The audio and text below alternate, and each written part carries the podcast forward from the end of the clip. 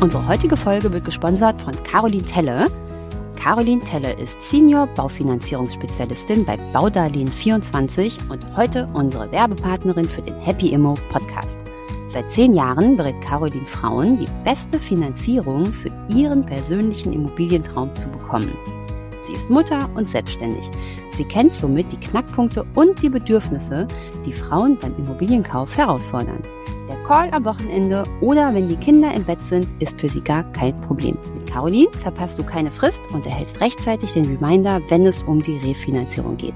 Und die beste Finanzierung erhältst du mit ihr sowieso. Wir und unsere Bootcamp-Teilnehmerinnen sind von ihrer Expertise und ihrer hervorragenden Beratung begeistert. Und jetzt geht's los mit dem Podcast. Viel Spaß! Herzlich willkommen zum Happy Immo Podcast. Heute zu Gast Caroline Telle. Caroline ist ähm, eine unserer Lieblingsfinanzierungsberaterinnen. Und ähm, bisher haben wir euch meistens die Geschichten erzählt von Frauen, die sich trauen, die Geschichten, wie sie ihre erste Immobilie gekauft haben. Äh, wir werden auch mit Caroline über ihre Investments sprechen, aber vor allem geht es jetzt mal um den Inhalt. Ja, Es geht darum, wie man eine Finanzierung findet, wie man auch in der Krise noch finanzieren kann und wie man sich auch die richtige Finanzierungsberaterin aussucht. Also seid gespannt. Es geht los. Hallo Caroline. Hallo Anais, vielen Dank für die Einladung. Ich freue mich heute hier zu sein. Ja, total super. Wir haben ja schon mehrere Workshops und so miteinander gemacht. Ähm, die meisten kennen dich schon aus dem Happy Immo Club. Erzähl trotzdem noch mal kurz, wer du bist. Also ich bin Caroline, bin 33 Jahre alt, verheiratet, wohne im wunderschönen Speckgürtel von Berlin und äh, bin seit über zehn Jahren im Kreditgeschäft tätig. Wow, das heißt, du hast sehr früh angefangen. Genau. Und bist ein richtiger Profi. ja, über die Jahre äh, viel miterlebt, äh, viele Kernkompetenzen äh, angeeignet und ähm, früher im Corporate-Bereich auch gewesen, also in den großen Finanzierungssegmenten. Und ähm, habe mich dank ähm, eines Freundes ähm, vor ein paar Jahren selbstständig machen dürfen, weil er eine neue GmbH gegründet hat, also Baudarlehen 24 damals, und habe mich gefragt, ob ich nicht Lust hätte, ähm, ihn zu unterstützen und äh, für ihn zu arbeiten. Und ähm, Immobilien war schon immer für mich ein super spannendes Thema. Ich selber habe irgendwie mit 24 schon äh, meine erste Immobilie gekauft damals, wo alle gesagt haben, um Gottes Willen. Und ich habe mir immer gesagt, mein Traumberuf wäre es irgendwann mal, ähm, ja, dass diese Finanzierungsberatung für Immobilien halt eben ähm, auch auszuüben. Und ja, dann kam die Möglichkeit, die habe ich äh, beim Schopfer ergriffen und mache jeden Tag meine Arbeit mit Leidenschaft und äh, absoluter Hingabe und freue mich über jeden, über jede neue Frau, ähm, jeden neuen Kontakt, der mich, der mich äh, um Hilfe und Rat bittet. Das klingt toll. Kannst du dir vorstellen, dich nochmal anstellen zu lassen? Oder sagst du, die Selbstständigkeit ist das Ding, du machst, du bist finanziell frei und äh, lebst genau deinen Traum? Ja, also aktuell kann ich mir ein Angestelltenverhältnis gar nicht mehr vorstellen. Also ich liebe es, jeden Tag selbstbestimmt zu entscheiden, ähm, wann ich anfange mit Arbeiten, wie viel ich arbeite, mit wem ich arbeite und auch das Thema Freizeitgestaltung, Urlaub, äh, keinen mehr zu fragen, Mensch, kann ich jetzt mit meinen Kindern kurz mal wegfahren? Ähm, Ferienzeit ist ja immer ein Thema gewesen, es ist immer ein Streitthema, auch beim Angestelltenverhältnis. Und ähm, das habe ich absolut gar nicht mehr. Also ich bin wirklich rund um die Uhr, kann ich für meine Kinder da sein, kann meinem Job gerecht werden und ja, selbst und ständig, ja, auch Wochenende, Feiertage natürlich immer gerne, aber wie gesagt, dadurch, dass es mir absolut Spaß macht, ähm, ist das für mich, fühlt sich das nicht wie Arbeit an. Und das merkt man auch wirklich, ähm, selbst und ständig rund um die Uhr, genauso ist es. Äh, bei uns aus dem Club und auch ähm, im Bootcamp haben jetzt einige der Damen mit dir finanziert und äh, wir haben es einfach live gesehen. Ne? Du bist wirklich jederzeit erreichbar. Was macht denn für dich eine gute Finanzierungsberaterin aus? Ja, also tatsächlich ähm, ist, glaube ich, auch die Erreichbarkeit ähm, ein ganz großer äh, Punkt zu sagen, Mensch, das Immobiliengeschäft ist sehr, sehr schnelllebig. Das heißt, ich brauche manchmal sogar tagesaktuell äh, vielleicht eine Finanzierungsbestätigung oder eine Objekteinwertung. Also es ist halt super wichtig, sehr schnell am Kunden zu sein und für den Kunden eben da zu sein. Bei dir geht ähm, das ja sogar per WhatsApp, ne? Genau, also egal, ob es über per WhatsApp ist, anrufen, per E-Mail, ähm, man kann mich immer erreichen und ich versuche auch immer innerhalb der Kürze der Zeit ähm, mich zurückzumelden. Und nicht natürlich nur die Erreichbarkeit ist wichtig, sondern auch einfach äh, die fachlichen Kompetenzen und ähm, dadurch, dass das Thema für mich wirklich eine Leidenschaft eigentlich darstellt, vertiefe ich mein Wissen halt immer wieder und immer mehr und ähm, belese mich in meiner Freizeit ähm, zu dem Thema und versuche natürlich damit auch äh, meine Kunden maximal zu unterstützen. Was ich bei dir auch so toll finde, ist, dass ähm, du mich, ich habe mit dir ja auch schon finanziert, an viele Sachen erinnerst. Ne? Dass du einfach sagst, Anais, hier ist jetzt Deadline. Wenn wir nicht heute die und die Unterlagen einreichen, dann äh, geht der Zins flöten. Das ist einfach was, ein wahnsinniger Mehrwert, den ich von dir bekomme. Sonst müsste ich mir das ja den Wecker stellen ne? und einfach immer selber darauf achten, dass ich mit allem pünktlich bin. Und was ich auch wahnsinnig toll finde, dass du ähm, dich richtig so ins Zeug schmeißt für uns und ähm, verhandelst. Wir hatten jetzt gestern gerade im Bootcamp äh, das Gespräch oder die ähm, eine Teilnehmerin hat erzählt, dass ihre Finanzierung, dass du ihre Finanzierung nochmal runtergehandelt hast auf 3,45 Prozent. Das ist ja der absolute Wahnsinn. Jetzt hier gerade Anfang März 2023. Wie hast du das gemacht? der Otto Normalverbraucher oder die Otto Normalverbraucherin verhandelt ja nicht. Da gibt's ein Angebot von der Bank und die Banken tragen das ja auch immer so ähm, sehr eindringlich. Äh, also man bekommt das und das ist eigentlich eher so friss oder stirb, nimm das oder nimm's eben nicht. Viele Frauen wissen gar nicht, dass man sowas vielleicht auch nachverhandeln kann. Manchmal klappt's auch nicht. Aber mit dir hat man so einen Partner in Crime an der Seite, der das für einen, der für einen kämpft. Ja, absolut. Also wenn es äh, um die Verhandlungen mit den Banken geht, habe ich ähm, wirklich Borsten auf den Zähnen. Ähm, ich bin immer stets bemüht, ähm, das Maximum rauszuholen. Und äh, ich sag mal, wenn wir wirklich eine tolle Kundin haben, die eine super Unterlagenaufbereitung vorgelegt hat und wir vielleicht auch ein super Objekt haben, wo der Verkehrswert einfach toll ist, ähm, dann müssen wir einfach nachverhandeln. Klar geht es nicht bei allen Banken. Es gibt einfach auch Online-Banken, ähm, die einen fixen Zins haben. Aber ähm, es gibt ein Gros der Banken, wo ich auch feste Ansprechpartner habe, ähm, wo ich sage, Mensch Leute, also wenn wir das Geschäft jetzt haben wollen, dann müssen wir hier echt nochmal ein bisschen Gas geben. Und ähm, das heißt, deswegen, wenn ich mit dir finanziere, weiß ich, it's the best I can get. Also das ist das beste Angebot, das es gerade am Markt für mich zum heutigen Tag gibt, also zugreifen. Genau, also wir haben versuchen immer die Bestpreisgarantie auszusprechen. Ich versuche die Bestpreisgarantie auszusprechen. Und von daher lohnt es sich immer, und ich sage auch, ne, also nicht nur wegen mir, ähm, es lohnt sich immer zu vergleichen und auch nochmal nachzuverhandeln. Und wenn mir jemand ein Angebot vorlegt, versuche ich immer dieses Angebot nochmal ähm, besser darzustellen und zu gucken, wie man da die Kondition ein Stück weit drücken kann. Weil wir kaufen kein Hamster oder ich sage jetzt mal auch eine Kleinigkeit, sondern es geht dann um eine Investition fürs Leben und da sollte ähm, jeder Cent auch irgendwo zählen. Dann sag doch mal, was eine gute Finanzierung ausmacht. Denn ich glaube, es gibt auch viele Punkte, die ähm, viele Frauen auch vergessen, nachzuverhandeln ne? oder darauf zu achten. Sowas wie ähm, Sondertilgung zum Beispiel. Also auf was achtest du bei einer Finanzierung? Ja, also eine Finanzierung sollte auf jeden Fall solide aufgebaut werden. Sie sollte sich in jeglicher Lebenslage gut anfühlen. Das ist mir besonders wichtig, ähm, weil ich nicht irgendwann aufwachen möchte und wissen möchte, dass eine Kundin von mir ähm, nicht mehr über die Runden kommt, weil wir einfach äh, ans Limit finanziert haben. Also es sollte immer ein guter Haushaltsüberschuss auf jeden Fall trotzdem da sein. Eine Finanzierung sollte sich nie wie ein Knebelvertrag anfühlen, sondern immer mit vielen Freiheiten und Flexibilität ähm, vereinbart sein.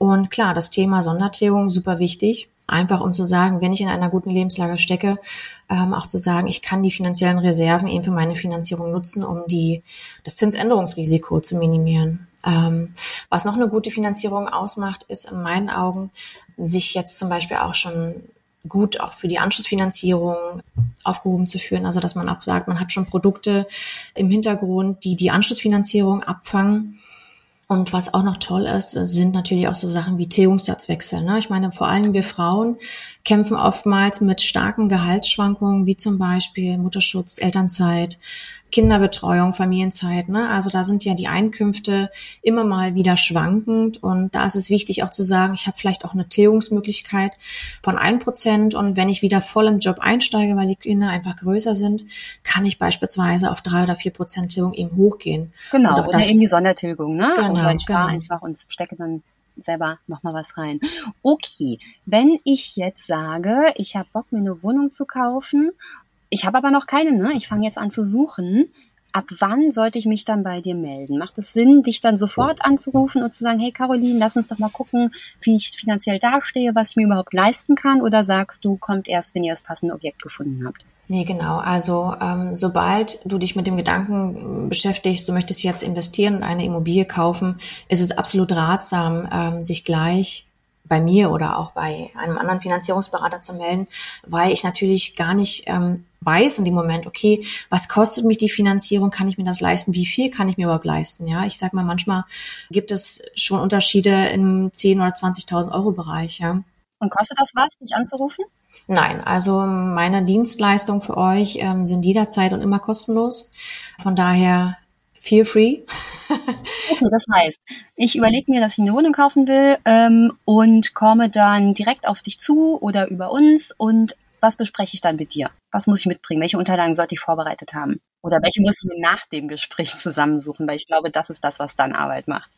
Ja, ähm, im Erstgespräch ist es natürlich immer schon von Vorteil, wenn ich die Bonitätsunterlagen schon zur Verfügung habe. Ja, also bei Selbstständigen ähm, sind es zum Beispiel die Bilanzen, die Einnahmenüberschussrechnungen und auch die Steuerbescheide. Das ist schon sehr wichtig, dass wir im Erstgespräch trotzdem gemeinsam einmal über die Zahlen gucken. Bei den Angestellten sind es immer die letzten drei Lohnnachweise, dass das immer schon zur Hand liegt, dass wir wirklich über konkrete Zahlen sprechen können. Ne? Aber trotzdem im ersten Moment ist erstmal, was ist wichtig, worum geht geht's, ähm, wie sind die Vorstellungen von der Kundin und im nächsten Step wird die Kundin auch darauf hingewiesen, welche Unterlagen zwingend erforderlich sind, um eine Finanzierung auf die Beine zu stellen. Und dann kommt der Gro quasi hinten ran. Wie lange dauert das so im Schnitt, diese ganzen Unterlagen zusammenzutragen? Das Erstgespräch dauert immer erstmal eine, circa eine Stunde und naja klar, die Unterlagen zusammenzutragen, ich sag mal, bei einem Selbstständigen dauert das oftmals sehr viel länger, weil die Steuerberater nie so hinterher sind, die sind meistens nie on point. Aber für einen Angestellten ist es eigentlich ähm, ja ein geringer Arbeitsaufwand, ähm, die erforderlichen Dokumente zusammenzutragen. Okay, also dann äh, nehme ich mit, wenn man eine Wohnung kauft, hat man sowieso viel zu prüfen, viel Arbeit. Dann ist es gut, wenn man diesen Teil schon mal vorher erledigt hat ne? und dir schon mal vorher alles genau. zugeschickt hat und man weiß, genau, man weiß dann auch, für wie viel man was kaufen kann und so weiter. Perfekt. Jetzt sind wir ja im Jahr 2023. Ähm, wir stecken in einer Krise. Wie sieht das denn finanzierungsmäßig aus? Gibt es denn noch 100% Finanzierung? Ja, also 100% Finanzierung gibt es noch. Für die Kunden, die selber die Immobilie nutzen, für Eigennutzer, sind natürlich ist das Angebot noch weitaus größer als für Kapitalanleger. Ähm, dann differenziert man natürlich auch noch zwischen Angestellten und Selbstständigen. Also die Angestellten, die für sich selber eine Immobilie kaufen wollen, die haben es aktuell immer noch am besten. Die können ähm, problemlos eine sehr gute 100% Finanzierung bekommen. Ähm, ich sag mal, die nächste Abstufung sind dann die selbstständigen Eigennutzer, die haben schon weniger Auswahl, ähm, bekommen aber durchaus noch eine solide 100% Finanzierung und ähm, der Kreis wird dann enger, wenn wir Kapitalanleger ähm, im selbstständigen Verhältnis finanzieren wollen. Da sieht es doch eher schon danach aus, dass wir ähm, uns im 90 Prozent, äh, 90-prozentigen Finanzierungsauslauf befinden. Wenn ich jetzt sage, Mist, ähm, ich habe nur 20.000 Euro, also letztes Jahr hätte ich mir davon ja eine Immobilie mehr von 200.000 Euro kaufen können, jetzt wären es dann ja nur noch 100.000 Euro. Gibt es denn da Ideen, wie ich das überbrücken kann. Also Ideen, dass ich jetzt mit 20 Prozent Eigenkapital da reingehe, aber irgendwann, wenn die Konditionen wieder besser sind, das nachfinanziere. Genau, also du hast die Möglichkeit, ähm, mit ne, zum Beispiel mit einem variablen Darlehen ähm, quasi jetzt erstmal zwischen zu finanzieren, bis du halt eben bessere Konditionen hast. Oder du wählst ähm, explizite Banken, die zum Beispiel ein hundertprozentiges ähm, Sondertilgungsrecht haben, wo du die Finanzierung jederzeit ohne Vorfälligkeitsentschädigung ablösen kannst.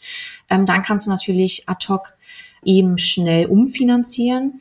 Ist das viel teurer? Ähm, ja, also die 100% Sondertilgungsmöglichkeit kostet ungefähr ein Prozent mehr. Also wenn wir aktuell vier Prozent haben, müsstest du mit 100%igem Sondertilgungsrecht bei fünf Prozent ungefähr liegen. Aber ich habe jetzt drei, nee, sogar mehr. Ich habe jetzt einige Bausparverträge bei dir abgeschlossen, die alle in drei mhm. Jahren zuteilungsfähig sind. Und dann kann ich zu einem Prozent finanzieren. So, wenn ich also jetzt heute eine Wohnung kaufe, könnte ich doch genau so ein Darlehen nehmen und eben das ein Prozent mehr also in den sauren Apfel beißen, drei Jahre lang ein Prozent mehr zahlen, aber dafür habe ich dann in drei Jahren eben nur noch diesen einen Prozent. Das würde klappen, ne? Genau, also wie gesagt, du kannst dann eben das Darlehen in äh, drei Jahren ablösen. Das ist gar kein Problem, wenn du halt dieses hundertprozentige Sondertilgungsrecht wählst oder halt ein variables Darlehen. Super. Genau dann ähm, klingt das ja schon mal top. Also kann man noch Immobilien kaufen. Man muss nur ein bisschen kreativer sein bei der Finanzierung oder vielleicht in drei Jahren noch mal ran, ein bisschen arbeiten. Gibt es Situationen, in denen ich nicht kaufen kann, selbst wenn ich Geld habe. Ja, kann ich zum Beispiel zu alt sein, um eine Finanzierung zu bekommen?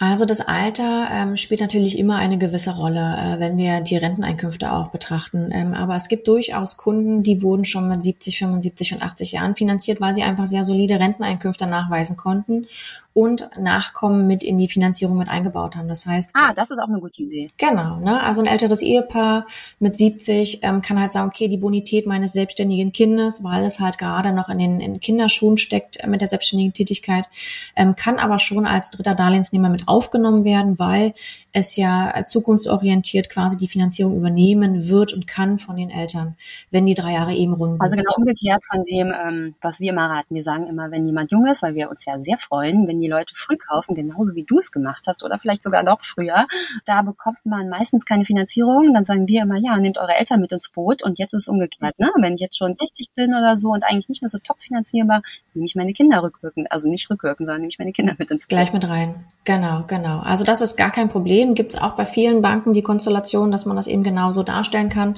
und dann halt eben auch im hohen Alter eben noch finanzieren kann. Dann gibt es die Situation, höre ich auch jeden Tag, ich bin selbstständig, ich bekomme doch sowieso keine Finanzierung, ich muss hier aus Full Eigenkapital zahlen. Ist das so? Nein, also klar müssen wir Selbstständige werden da schon so ein Stück weit diskriminiert von den Banken. Ähm, ob die Sinnhaftigkeit da so gegeben ist, frage ich mich doch des Öfteren. Aber ähm, es ist so, dass nach drei vollen Geschäftsjahren auch Selbstständige sehr gute Möglichkeiten haben, ähm, gut finanziert zu werden. Und ich sage mal, meistens sind es tatsächlich auch die Selbstständigen, die eben ähm, eine gute Bonität und eine hohe Eigenkapitalausstattung eben auch mitbringen. Und die werden von den Banken auch sehr gern finanziert und die bekommen auch keine schlechteren Konditionen. Okay ist gut. Was ist, wenn ich ein niedriges Einkommen habe oder wenn ich gerade in Elternzeit bin oder Mutterschutz? Kann ich dann auch eine Wohnung kaufen? Ähm, Entgeltersatzleistungen werden meistens nicht von den Banken berücksichtigt. Das heißt. Was sind Entgeltersatzleistungen? Mutterschutzgeld, Elterngeld? Genau, also Elterngeld, Arbeitslosengeld, ähm, Krankengeld, das sind äh, Gelder, die quasi als Entgeltersatzleistungen gelten und die hier zum größten Teil nicht mit berücksichtigt werden. Es gibt Banken, die das Elterngeld voll ansetzen. Also wenn jemand jetzt meinetwegen 1800 Euro Elterngeld an der Höchstgrenze hat, kann das Elterngeld für die letzten drei Monate doch schon auch angesetzt werden, wenn ich im Anschluss eine ähm, also eine ähm, Weiterbeschäftigung nachweisen kann. Entweder weil mein Vertrag wieder auflebt oder ich quasi die, die Bestätigung von meinem Arbeitgeber habe, dass ich äh, in Vollzeit wieder arbeiten gehe oder auch in Teilzeit. Dann kann man sogar schon in der Elternzeit finanzieren. Aber jemand, zum Beispiel, es gibt ja auch Privatiers, also die jetzt quasi ähm, eine Abfindung bekommen haben, sehr, sehr viel Eigenkapital haben, Kapitalerträge ähm, erwirtschaften, aber keine festen Einnahmen. Das sind zum Beispiel Leute, die wir wirklich gar nicht finanzieren können, obwohl das Geld eigentlich da ist. Ja, genau, das habe ich auch schon öfter gehört, ne? Oder Fälle gesehen, dass äh, teilweise Millionen auf dem Konto waren und ähm, die Kaufpreise viel niedriger waren und äh, das nicht finanziert werden konnte. Okay, aber der sehr viel häufigere Fall ist tatsächlich der, dass Frauen zu uns kommen, die ähm, gerade ein Kind bekommen haben, in Elternzeit sind und denken, dass sie nicht finanzierbar sind. Aber dann sagst du, holt euch eine Bescheinigung ein vom Arbeitgeber, dass ihr dann und dann wieder ähm, voll einsteigt oder zu dem und dem genau. Gehalt einsteigt für die die Zeit. Und ähm, dann ist das kein Problem. Okay, perfekt. Das sind die nächsten Good News. Genau, dann meine nächste Frage ist, wie kann man Finanzierungsangebote nachverhandeln? Das haben wir ja eben schon besprochen. Im Prinzip ruft man dich an und du machst das dann für einen, ne? Genau, also ähm, es gibt die Möglichkeit zu sagen, Mensch, Caroline, ich habe jetzt hier schon zwei Finanzierungsangebote von der und der Bank. Ähm, wie sieht's denn aus? Kannst du da noch was machen? Ne? Ist das denn dann noch, kann ich dann noch zu dir kommen? Weil ich habe total oft erlebt, dass ich schon mit äh, meiner Hausbank gesprochen hatte und ein Angebot hatte und dann bin ich zu Finanzierungsberatern gegangen und die haben dann gesagt, oh nee, also damit sind sie jetzt raus, weil sie haben diese Wohnung ja schon bei der und der Bank vorgestellt. Ähm, dann verdiene ich quasi nichts mehr daran und ähm, dann haben die mir nicht mehr geholfen. Nein, also das ist nicht der Fall. Ähm, ich, Ehrlich, aber das habe ich wirklich, das habe ich von ganz vielen gehört schon. Glaube ich dir gerne. Ähm, ich immer mit ING angeboten, dann sagen die immer, nee, also dann äh, bis jetzt durch. nee, gar nicht. Also ich nehme alle Angebote entgegen, die mir vorgelegt werden. Und es ist auch tatsächlich der Fall. Also du hast als Kunde ja das Wahlrecht, äh, mit wem du gehen möchtest. Wenn du dich zum Beispiel bei dem Berater vor Ort, bei der Bank nicht ähm, nicht wohlfühlst, könntest du immer noch sagen, ähm, obwohl es das gleiche Angebot ist, du möchtest gerne mit mir gehen. Also du entscheidest selber als Kunde, mit wem du deinen weiteren Finanzierungswerdegang gehen möchtest. Das kann ich machen. Ich habe jetzt ein Angebot von Sparkasse XY und ähm, der Berater, weil ich hatte das auch schon, dass ähm, ein Berater immer mit meinem Mann sprechen wollte und wenn mich das ärgert, dann kann ich sagen, ich finde das Angebot super, aber ich möchte gerne mit jemand anderem sprechen und das bist du. Genau, genau. Und dann würden wir halt bei der gleichen Bank äh, das Angebot halt eben anfragen, nachfordern und die gleichen Konditionen einholen. Und dann könntest du auch mit, also du musst es halt dann schriftlich, also in einem, in einem Einzahler einfach sagen, hiermit möchte ich meine Finanzierung bei der und der Bank eben mit äh, Caroline Telle weiter fortführen und dann ist das auch in Ordnung. Also es gibt ja tatsächlich auch Kunden, die zwei- oder dreigleisig fahren. Ja, die fragen bei ein und derselben Bank zwei oder dreimal an und entscheiden sich dann im Nachgang, weil sie sich besser bei dir betreut geführt haben, ähm, doch für dich. Und da muss man halt sagen, okay. Das ist nämlich genau das, was die Leute mir immer sagen, ja? dass, ähm, genau, wenn ich schon mit jemand anderem dran bin, sie da nicht in Konkurrenz gehen wollen. Also so sagen die es nicht, aber das ist wahrscheinlich genau das, was dahinter steckt. Ja, nee, aber es ist tatsächlich so, also der Kunde bestimmt, ja. Und ich habe das oftmals gehabt, dass die Kunden sich für mich entschieden haben und ähm, ich mit der Bank dann einfach auch gesprochen habe, gesagt habe, Mensch, also der Kunde, der möchte einfach mit mir die Finanzierung machen, wir möchten auch bei Ihnen bleiben. Ähm, was ist dafür nötig? Und dann hat die Bank ganz klar gesagt, okay, dann schreiben Sie uns einen Einzeiler mit der Bitte, dass Sie mit der Beraterin Caroline Teller weitergehen wollen und dann ist das für uns auch fein. Cool, sehr gut. Ja. Mm, wir haben es vorhin auch schon angedeutet, wo der Zins gerade steht, beziehungsweise was du gerade rausverhandelt hast. Wo steht denn der Zins aktuell und was sind die Konditionen? Also mit wie viel Tilgung muss ich rechnen, mit wie viel Eigenkapital, das ist auch schon beantwortet. Aber wo steht der Zins gerade? Ja, also bei einer 100% Finanzierung liegen wir aktuell so bei 4,3 Prozent. Ja. Wie hast du es dann geschafft mit den 3,45? Ähm, da haben wir eine 80 Prozent Finanzierung. Also der Sprung ist tatsächlich zwischen 100 Prozent und 80 Prozent äh, liegt teilweise bei 0,5 Prozent, also exorbitant. Einfach weil wir bei 80 Prozent eine viel, viel größere Bankenauswahl haben als bei 100 Prozent. Es gibt nämlich auch Banken wie eine ING, die gar keine 100 Prozent Finanzierung mehr anbietet. Ja. Und ähm, dadurch können wir einfach viel bessere Konditionen dann auch entsprechend äh, gewährleisten, ja, wenn wir mehr Eigenkapital einbringen. Okay, also um quasi die bestmögliche Finanzierung im Moment zu bekommen, welches Konstrukt wäre das dann? Genau, also ich würde auf jeden Fall empfehlen, 20 äh, Prozent EK einzubringen, ja, damit wir einfach die besten Konditionen rausholen können, weil wir damit auch einfach den Vorteil haben, zum Beispiel ein Prozent Tilgung wieder mit aufzunehmen. Das ist auch gedeckelt. Also es gibt auch Banken, die sagen, ich kann erst ab 80 Prozent Ebene ein Prozent Tilgung mit reinnehmen, damit sich auch, also das ist einfach der gewisse Vorteil, ne, den die Banken einen dann geben, wenn wir bereit sind, mehr zu leisten. Das kann dann eben auch Sinn machen, wenn ich zum Beispiel eine Kapitalanlage habe, die einen sehr guten Verkehrswert hat, aber eine sehr geringe Mieteinnahme. Dann würde ich empfehlen zu sagen, okay, bring hier 20 Prozent Eigenkapital rein, dann nehmen wir die 1 Prozent Tilgung und schon trägt sich das Ganze fast. Ja, also in den meisten Fällen ist vielleicht noch 40, 50 Euro, die um drauf gezahlt werden müssen, aber ähm, das ist ja genau das, wo wir eben hinwollen, dass ähm, Zins und Tilgung genauso hoch sind wie die Netto-Kaltmiete. Mhm, genau, das ist auch das, was wir immer sagen. Ne? Ähm, versucht, dass zumindest die Kosten getragen werden, also zumindest die Nebenkosten der Immobilie plus die Zinsen. Wenn ihr die Tilgung selber bezahlt, ist das nicht so schlimm, weil das wie euer Sparschwein ist, aber eigentlich ist der Gag natürlich schon, dass auch die Tilgung, also dass die Immobilie eben auch von der Miete mit abbezahlt wird. Genau. Und ich habe letzte Woche eine 80% Finanzierung ähm, zu 3,54% rausgegeben für zehn Jahre. Okay, super. Und mhm. du sagst zehn Jahre. Ähm, wie viele Jahre empfiehlst du denn? Es gibt ja verschiedene, also man kriegt ja meistens direkt 10, 15, 20 Jahresangebote und das ist auch schwierig zu entscheiden für unsere Kundinnen, was jetzt, was sie nehmen sollen. Naja, es kommt immer so ein bisschen ähm, auf das Individuum drauf an. Ne? Also was will ich? Bin ich Kapitalanleger, würde ich meistens auch die zehn Jahre einfach empfehlen, weil sie oftmals halt eben... Weil die zehn Jahre am günstigsten genau, sind? Genau, weil die zehn Jahre eben am günstigsten sind.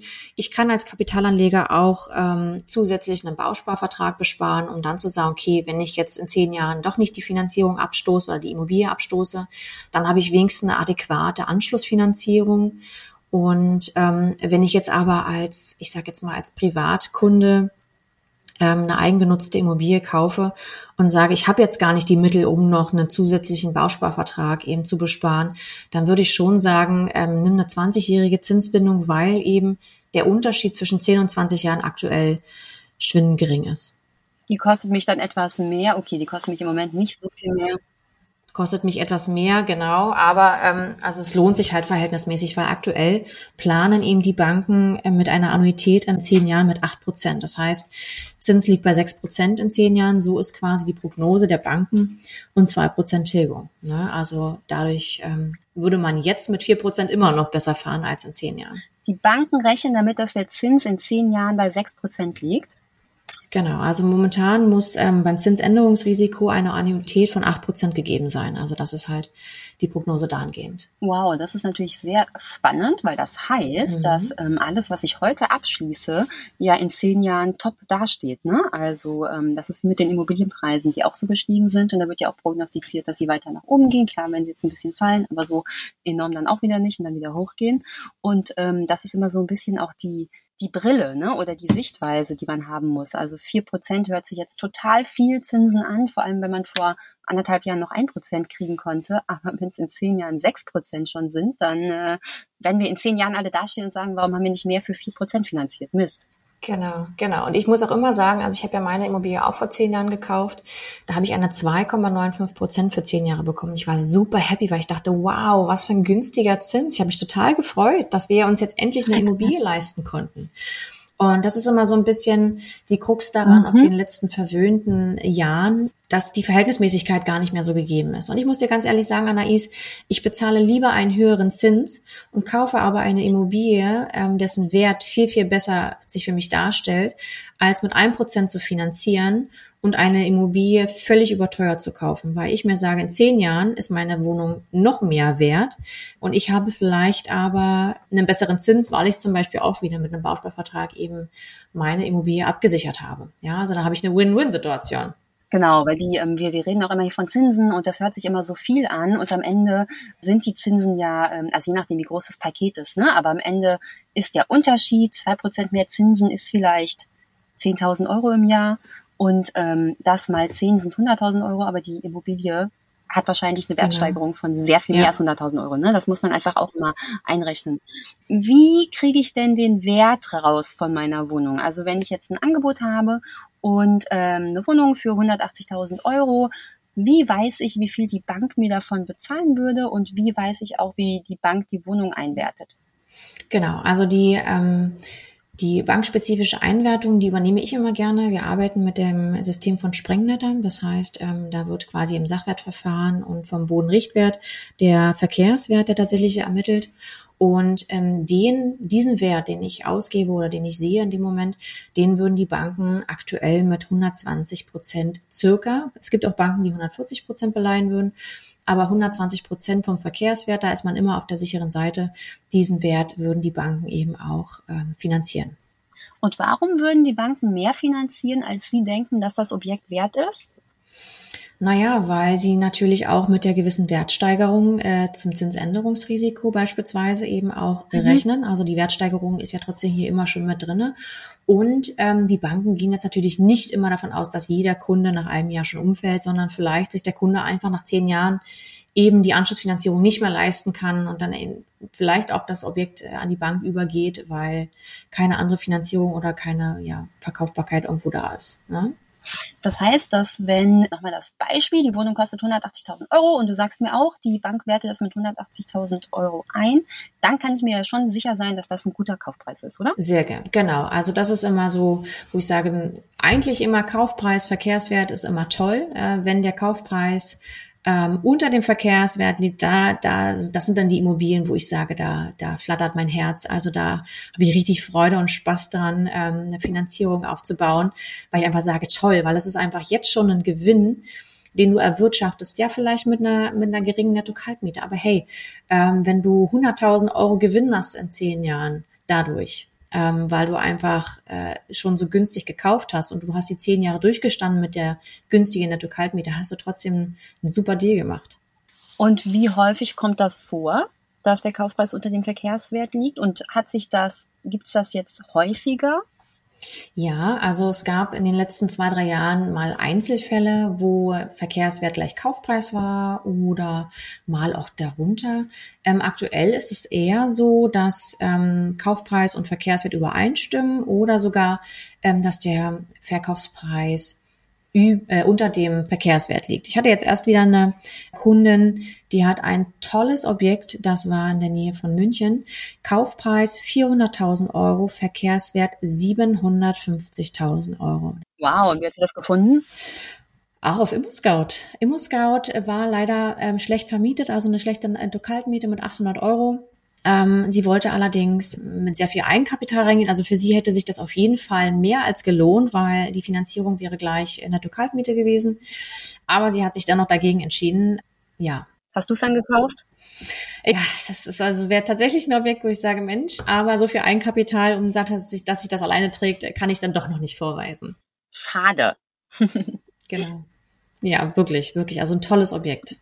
Okay, aber das sind ja Good News. Das heißt, die tollen Objekte kommen jetzt doch langsam an den Markt. Und wenn du mir sagst, ähm, die Bank sieht den Wert der Immobilie genauso, wie der Kaufpreis ist, dann kann ich mich da auch sicher fühlen und muss mich nicht überhumst fühlen ne, vom Verkäufer. Genau. Ich glaube, das ist wirklich oftmals einfach ein ein Gefühl, ähm, dass man weiß, okay, also das, was ich jetzt kaufe, hat eben auch die Wertigkeit. Also es gibt ja nichts Schlimmeres, egal ähm, wo man kauft, ähm, etwas zu kaufen, was viel zu überteuert ist. Also ne, wenn ich jetzt mal an die PlayStation 5 denke, die zu Zeiten irgendwie zu 1500 Euro angeboten worden ist, obwohl sie nur, sage ich jetzt mal 600 Euro oder 700 Euro normal verkauft werden würde, ähm, da fühlt man sich ja halt irgendwie immer über den Tisch gezogen. Und genauso ist es auch bei größeren Investitionen. Es ist immer schöner, das zu bezahlen, was es auch tatsächlich wert ist. Und damit nimmst du uns auch eine ganz große Sorge, weil das ist tatsächlich auch eine der größten Ängste, dass man einfach zu viel bezahlt für die Wohnung. Und ich sage auch immer, fragt einfach eure Bank oder eure Finanzierungsberaterin, wie sie das Objekt einschätzen. Ne? Und wenn sie dann der Wert, der es ist, wenn man es zu dem Wert bekommt, dann kann man sich sicher sein, dass es ein guter Deal ist.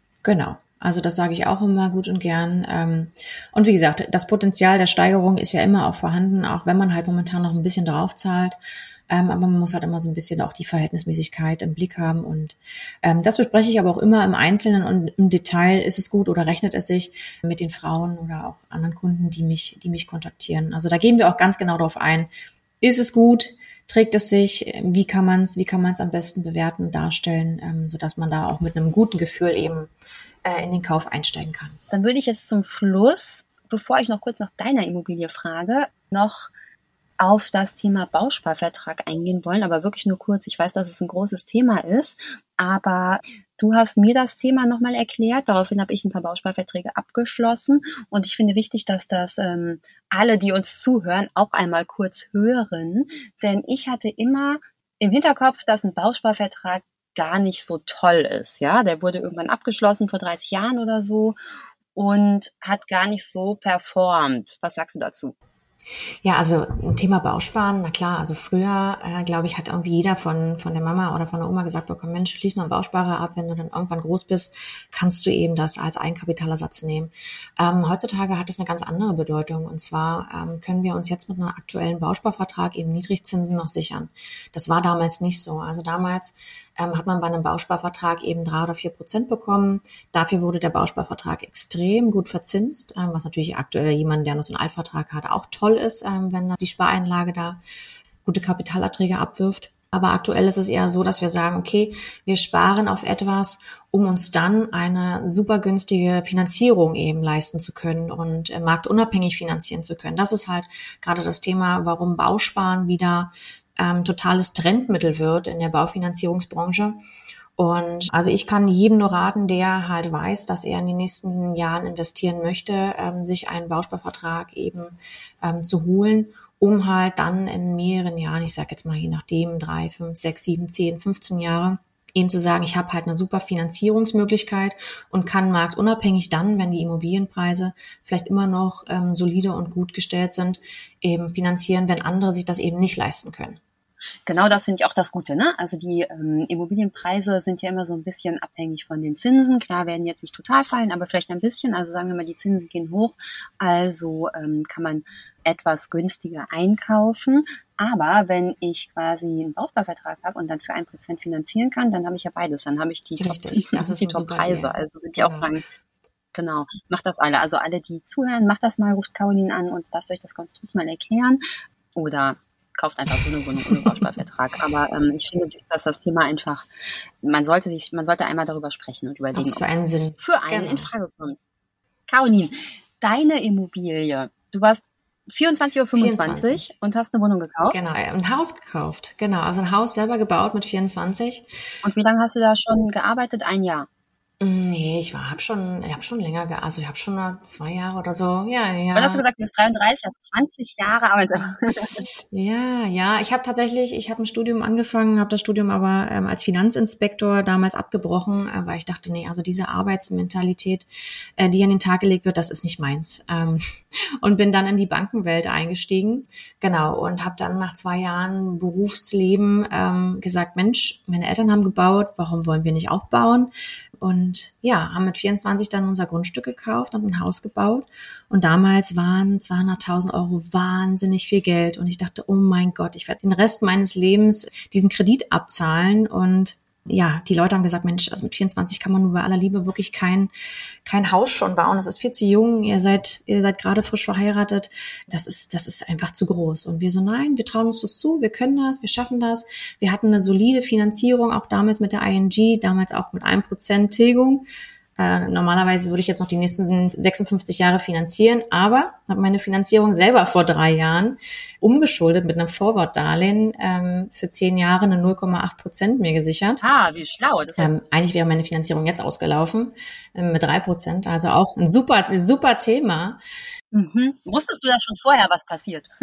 ja, also ich dachte mir, besser als 0,8 Prozent kann es nicht werden. Ja, und dadurch bin ich in zehn Jahren fertig anstelle von 66 Jahren. Und ähm, rückblickend gesehen äh, war es die beste Entscheidung, die ich hätte jemals treffen können, weil unsere Immobilie jetzt schon über 50 Prozent an Mehrwert ähm, zu, gewonnen hat quasi.